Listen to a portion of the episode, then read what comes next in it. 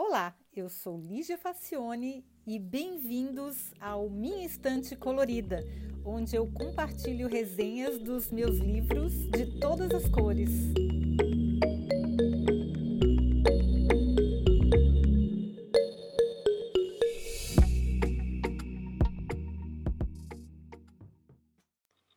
Olá! Hoje eu vou resenhar um livro do Leonard Mlodinov, que eu recomendo demais, porque foi o primeiro livro que eu li dele. Depois desse, eu li uh, O Pensamento Elástico, que está resenhado aqui. E eu vou colocar o link para quem ainda não ouviu nas descrições do, do episódio, na descrição. Mas hoje a gente vai falar do andar do bêbado, como o acaso determina as nossas vidas. Eu li esse livro em 2010, faz muito tempo já. Eu morava no Brasil nessa época, por isso o livro está em português. E é um livro que eu recomendo demais. Apesar do estofo acadêmico, o Leonard contribuiu como roteirista das séries MacGyver, que eu adorava. E quem, quem é da minha geração, ou talvez até um, um pouco mais novo, lembra do MacGyver, que era um super-herói que ele era, um, ele era um agente que encontrava soluções muito criativa, sempre com base na física e na química, e era tipo usar chocolate para é, para parar o vazamento de algum elemento químico de uma usina, alguma coisa assim, mas que sempre tinha fundamento na física e na química. E olha, quem estava por trás das explicações era o Mlodinov. E eram umas coisas muito, muito criativas mesmo. Depois ele também foi roteirista do Star Trek. E além disso, ele escreveu Uma Nova História do Tempo, tendo ninguém menos que Stephen Hawking como coautor. Então, o cara não é fraco mesmo. E o Mlodinov explica nesse livro a teoria da aleatoriedade de uma maneira que, como diria e aprovaria Einstein, até uma garçonete entenderia.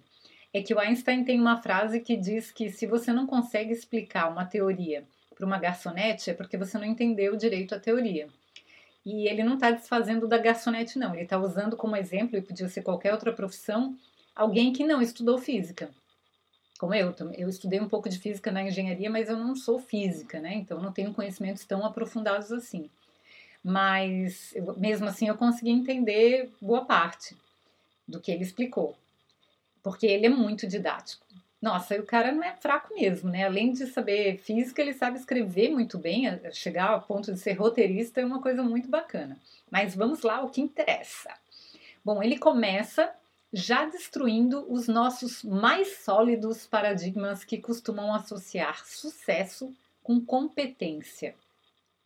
Segundo uma galera que se ocupa há anos, na verdade há séculos, em estudar as questões probabilísticas, o número de variáveis aleatórias envolvidas em qualquer situação da vida real é tão grande que nos seria impossível calculá-las, mesmo que tivéssemos todas as informações necessárias. Sim, o que ele afirma categoricamente é que não há uma associação simples e direta de que a empresa X vai indo bem por causa do talento e do brilhantismo do seu principal executivo. Ele tem que ser capaz, mas também precisa muito que os eventos aleatórios sobre os quais ele não possui nenhum controle lhe sejam favoráveis.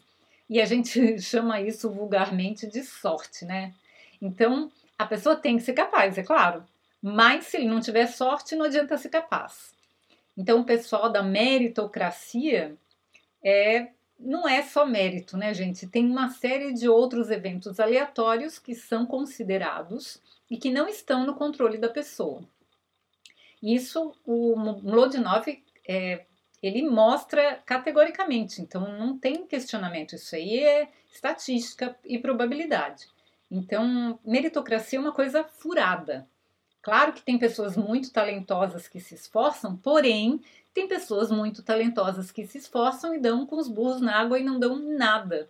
E morrem pobres, miseráveis e não conseguem desenvolver nada porque eles não tiveram o, o, o ambiente adequado para desenvolver esses talentos, né? Então, ele mostra uma série de exemplos muito convincentes e faz contas probabilísticas bem simples, que infelizmente não dá para a gente explicar aqui, né? Para corroborar a ideia. Então, gente, a gente não está falando de achismo, a gente não está falando da opinião dele. Ele mostra e ele, ele mostra matematicamente por que, que o conceito de meritocracia não faz sentido se a gente for usar de uma maneira ampla, porque tem muitos eventos que são importantes para que aconteça o sucesso e que a gente não tem controle sobre eles, por mais que a gente seja talentoso. E aí, a gente tenta ser de desesperadamente determinístico o tempo todo. Ah, se o filme fez sucesso, então é porque ele é bom. Se fulana se separou, é porque o marido a enganava. Se Beltrano não consegue se dar bem na vida, é porque ele é um fracassado. É rápido, é fácil, é simples e é errado. Ou, pelo menos, não é bem assim.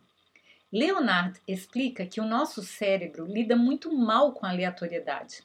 E mesmo nos processos lógicos e tomadas de decisão mais simples, a gente erra feio, porque vai sempre pelo caminho determinístico, que é o mais fácil, curto e aparentemente seguro. Quer um exemplo? Ele cita um caso famoso nos Estados Unidos, onde uma célebre física respondia a questões do dia a dia em uma coluna de jornal. E daí ela recebeu a seguinte pergunta: num programa de auditório, o participante pode escolher entre três portas. Atrás de uma há uma Ferrari, nas outras duas, apenas brindes simbólicos. O participante escolhe uma e o apresentador abre a outra porta, mostrando que tem apenas um brinde. Depois ele pergunta se a pessoa quer trocar de porta ou não. A pergunta é: vantagem em trocar de porta ou é melhor continuar na mesma? Isso é um típico problema de probabilidade estatística, né? Pois é, a física respondeu que, trocando de porta, as chances de ganhar são bem maiores. E ela foi virtualmente linchada. Ora, mas não, como assim? É óbvio que as chances são de 50%, pois só há duas portas, então tanto faz trocar ou não. Será? Um raciocínio simples demonstra que o que parece correto à primeira vista não resiste a dois ou três neurônios trabalhadores. Eu vou depois no final é, ler a prova que ela coloca, tá, gente? Vocês vão esperar até o final. E ela prova que a resposta dela está certa. Então, de acordo com as estatísticas do programa, apesar de aparentemente absurda. Então, não, a gente não pode ir pelo senso comum, a gente tem que realmente pensar de maneira probabilística. Bom, o autor também conta um pouco da história da matemática e da probabilidade, dos símbolos matemáticos e sobre como o conhecimento na área foi sendo desenvolvido lentamente com o tempo. Apesar da teoria da aleatoriedade ser inadequada para analisar a vida particular de cada indivíduo, ela se ajusta perfeitamente em situações onde as variáveis são controladas, como jogos, por exemplo, ou quando a gente precisa analisar fenômenos sociais. Com a ajuda de alguns cálculos, pode-se prever comportamentos com razoável precisão. É a presença inexorável da curva normal, ou que a gente chama de curva de Gauss, que ela parece um sino.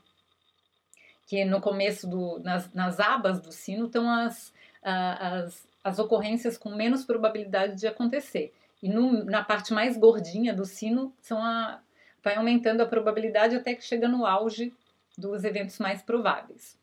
Bom, ele mostra como o estudo nessa área é importante não só para quem faz previsão do tempo, mas também para juristas, médicos, policiais, administradores, corretores de seguros, jornalistas e qualquer pessoa que precise tomar decisões baseadas em análise probabilística, ou seja, todos nós. Apesar dos estudos cada vez mais avançados para entender como a mente humana percebe e processa a aleatoriedade, as conclusões até o momento indicam que as pessoas têm uma concepção muito fraca desse fenômeno. Não o reconhecem quando o veem e não conseguem produzi-lo ao tentarem. É isso mesmo. Desde os tempos imemoriais, o ser humano vem forçando a barra para explicar eventos que são, na verdade, completamente aleatórios. Já se apelou para deuses, explicações esdrúxulas de todo tipo, magia, mal olhado, mérito e até lógicas capengas e sem nenhum fundamento. O fato é que a gente não consegue lidar com isso. Só para citar um caso real, isso aqui é muito, muito engraçado. A Apple teve que mudar o programa que embaralhava as músicas no iPod, na época do iPod, né? Porque hoje é o iPhone que faz isso. Porque num processo randômico de verdade, que era é o que eles chamavam de shuffle, né? Você pegava uma playlist e escolhia shuffle que ele ia tocar, ele ia tocar o, as músicas numa sequência aleatória, num processo randômico. Mas num processo randômico mesmo de verdade, existem ocasiões em que uma música se repete ou canções do mesmo artista são tocadas em sequência. Pois as pessoas achavam que isso era um defeito e a empresa teve que fazer com que a função ficasse menos aleatória para parecer mais aleatória, nas palavras de Steve Jobs. Ó que louco! Bom, no final das contas, a conclusão de Leonard que ele tira de tudo isso é que o mundo em que a gente vive, as influências aleatórias são tão importantes quanto as nossas qualidades e ações. Esse, na verdade, é o enunciado do, da teoria do acidente normal. Bom, é que em sistemas complexos como as nossas vidas, deve-se esperar que fatores menores, que geralmente ignoramos, causem grandes acidentes em função do acaso. E acidentes não são coisas necessariamente negativas. Você pode conhecer o amor da sua vida porque esqueceu a chave de casa, ou, ou perdeu o emprego porque um executivo indiano pegou a mulher dele com outro. Pode ficar famoso porque estava na mesma festa que a pessoa certa, ou levar um tiro porque se abaixou para amarrar o tênis, enfim. São coisas totalmente aleatórias. Parece bem assustador, mas no final das contas, isso de forma alguma deve nos desanimar. A ação a tomar é continuar tentando, seja lá o que tivermos em mente, pois isso, inevitável e matematicamente, aumenta as nossas chances de atingir o objetivo. Mesmo um dado viciado tem chances de cair em números pouco prováveis. O que a ciência da aleatoriedade recomenda é jogá-lo repetidamente até conseguir. Então, mesmo que seja pouco provável que você consiga fazer alguma coisa, se você tentar mais vezes, a probabilidade de você conseguir vai aumentar. Isso é matemático. Além do mais, mesmo que nós não consigamos calcular as probabilidades do acaso por causa do excesso de variáveis, sempre há a possibilidade de se levar em conta a famosa frase de Einstein, que Deus não joga dados, que é um mistério, né? então só me resta desejar Boa sorte! Pois é, agora, conforme prometido, vamos revelar a resposta do problema das portas para quem estava curioso e esperou até o final para isso. Pois é, a Marilyn Foss Savant, que é, é, ela apareceu no livro dos recordes, porque ela é a pessoa com maior QI já registrado no planeta, que é de 228 ela deu essa resposta de que fazia diferença sim que eu trocasse de portas é, para ter maior probabilidade de acertar. Então vamos, vamos lembrar, né? A gente tenha, tinha um programa de auditório e eram três portas. Numa delas tinha uma Ferrari, ou uma coisa muito valiosa, e nas outras duas tinha só brindes.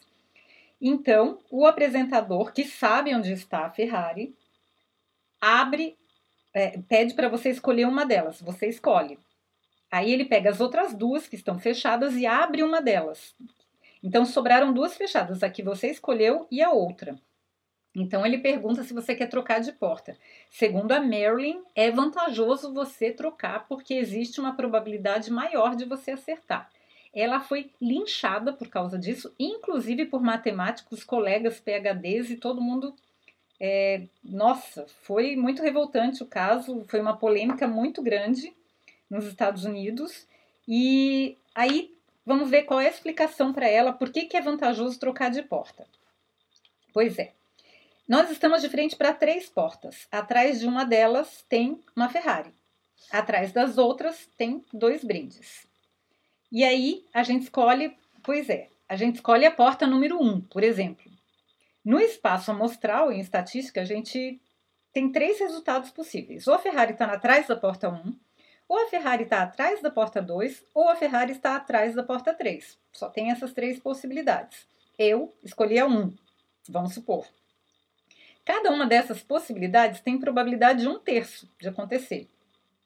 Como estamos pressupondo que a maior parte das pessoas gostaria de ganhar a Ferrari, a primeira probabilidade, a primeira possibilidade é a vencedora. E a, e a gente teria feito a escolha certa, que é de um terço.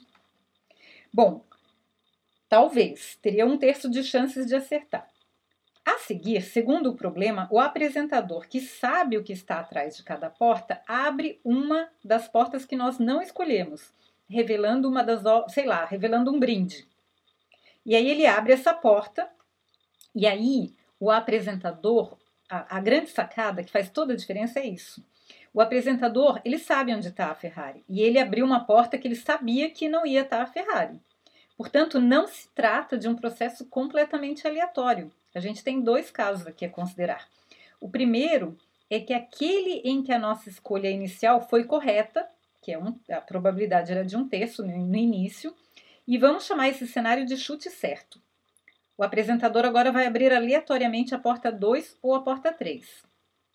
E se decidirmos mudar a nossa escolha, em vez de nos deliciarmos com a Ferrari, a gente vai ter só os brindes e vai ficar revoltado. No caso do chute certo, é, mudar, é melhor a gente não mudar a nossa escolha.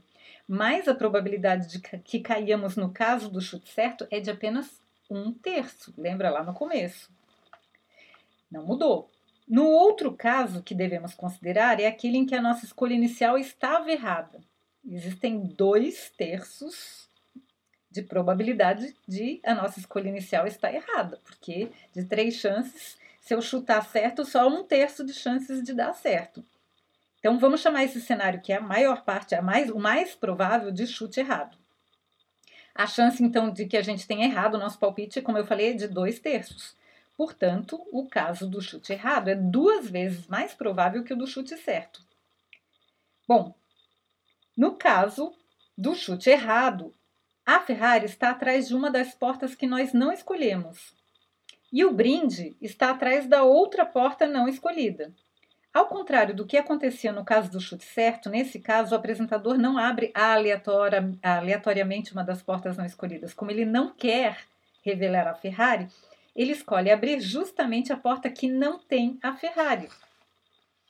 Em outras palavras, no caso do chute errado, o apresentador intervém no que até agora foi um processo aleatório. Assim, o processo não é mais aleatório, o apresentador usa o seu conhecimento para influenciar o resultado, violando a aleatoriedade ao garantir que, se mudarmos a nossa escolha, ganharemos o nosso carro vermelho. Em virtude dessa intervenção, se estivermos no caso do chute errado, ganharemos se mudarmos a nossa escolha e perderemos se não a mudarmos. Então, só resumindo, se a gente estiver no caso do chute certo, que é a probabilidade de um terço, a gente ganha se mantiver a escolha. Se estivermos no caso do chute errado, que a probabilidade é de dois terços, por causa da ação do apresentador, a gente ganha se mudar de escolha. Então, é muito mais provável que a gente ganhe se a gente mudar a nossa escolha. Deu para entender? Acho que agora ficou mais claro, né? A explicação ficou longa, mas faz todo sentido. E porque o processo não é aleatório, como ela, ela demonstrou. Eu espero que vocês tenham gostado, que tenham entendido e espero que vocês voltem no próximo episódio e que curtam bastante os livros do 9, que eu gosto demais. A gente vai, vai eu ainda estou com uma lista de livros aqui para ler sobre sistemas complexos e, e, inclusive, novos livros aí que estão surgindo. Mas, por enquanto, eu acho que esse aqui é uma boa base para quem quer começar a, a pensar no, no tema, porque é a base de estatística e probabilidade. É uma coisa muito, muito interessante. Então, chega de adivinhações, vamos trabalhar com números, porque aumenta muito a nossa probabilidade. Tá bom, gente? Espero que vocês tenham gostado e até o próximo episódio. Sempre lembrando que você pode ouvir todos os episódios, sugerir, criticar, deixar comentários e inclusive comprar o livro no minhaestantecolorida.com. Se você comprar o livro, por favor, use o link que está lá dentro da, do minhaestantecolorida.com, porque a gente ganha uma pequena, simbólica é, percentual do valor do livro que ajuda a manter o site. Até agora a gente não está com muito sucesso na venda de livros, mas sempre ajuda, né? Tá bom, gente? Espero que vocês tenham gostado e até o próximo episódio. Tchau!